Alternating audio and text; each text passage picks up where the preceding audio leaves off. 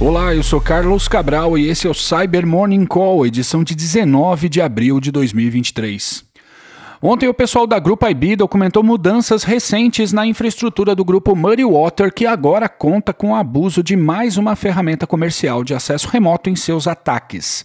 O Muddy Water é um grupo documentado originalmente em 2017 e que, segundo vários estudos, é uma força que atua de acordo com os interesses do Ministério de Inteligência e Segurança do Irã, já tendo sido observado atacando alvos na Turquia, Paquistão, Emirados Árabes Unidos, Israel, Arábia Saudita e Estados Unidos, dentre outros.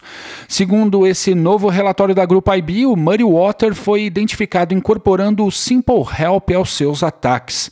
Essa é uma ferramenta de acesso remoto vendida a empresas que a usam no suporte ao usuário. O uso de ferramentas comerciais de suporte remoto não é novidade no cybercrime ou em ações de espionagem, muito menos na atividade do Muddy Water que já havia sido observado usando outros utilitários como esses, como o Screen Connect, o Remote Utilities e o Syncro.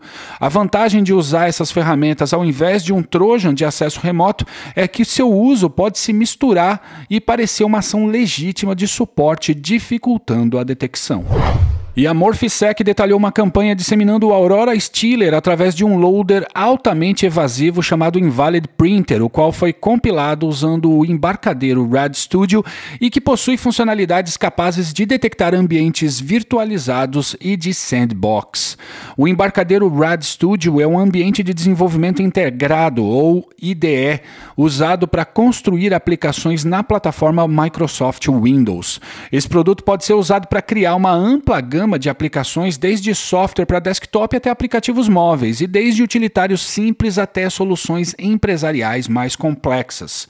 Quando a gente fala de compilar malware usando o embarcadeiro Red Studio, podemos estar falando de fornecer aos atacantes capacidades avançadas de desenvolvimento para criar código personalizado e altamente otimizado, que pode escapar da detecção por ferramentas de segurança tradicionais, tornando mais difícil a sua análise por profissionais de segurança segurança.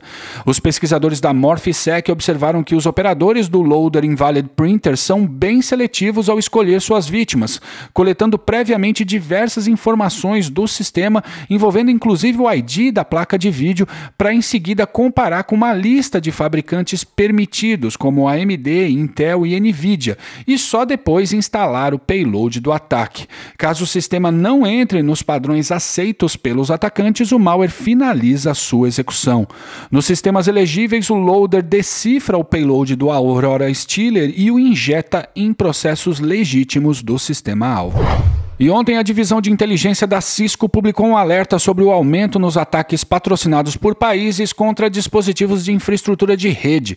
Segundo os pesquisadores, foi observado um sensível aumento nas campanhas de ataque contra equipamentos como roteadores, switches e firewalls de diversos fabricantes, inclusive contra dispositivos da própria Cisco.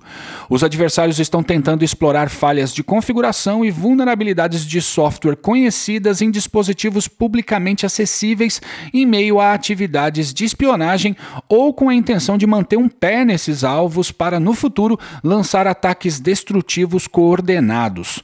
O documento da Cisco oferece uma série de medidas de segurança para evitar esse tipo de ataque, como, por exemplo, o uso de autenticação multifator, de senhas fortes que dificultem ataques de força bruta, a adoção de criptografia no tráfego, a substituição de equipamentos antigos e sem suporte e a manutenção de uma boa política de atualizações de software, dentre outras coisas. Por fim, o pessoal do Citizen Lab documentou ontem três novos exploits para iPhone que estão sendo usados pela empresa NSO Group para infectar os dispositivos das pessoas com o spyware Pegasus. O primeiro desses exploits é o Pawn Your Home, um zero day, zero click usado para atacar o HomeKit e depois o iMessage no iOS 15 e 16. O segundo é o Find My Pawn, que usa o mecanismo do iPhone para localização de pessoas como trampolim para afetar o iMessage no iOS 15.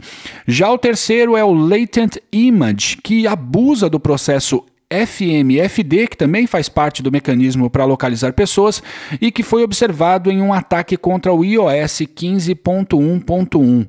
Ainda não há patches exclusivos para evitar ataques com esses exploits. No entanto, ao ser acionada pelo Citizen Lab, a Apple atualizou o mecanismo Lockdown Mode para bloquear esses ataques.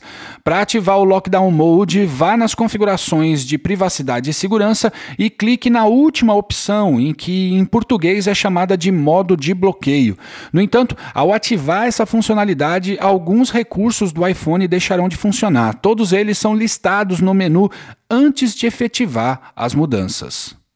E é isso por hoje. Obrigado por ouvirem o Cyber Morning Call e tenham um bom dia. Você ouviu o Cyber Morning Call, o podcast de cibersegurança da Tempest. Nos siga em seu tocador de podcast para ter acesso a um novo episódio a cada dia. E para saber mais sobre a Tempest, nos siga no Instagram, Twitter e LinkedIn ou acesse www.tempest.com.br.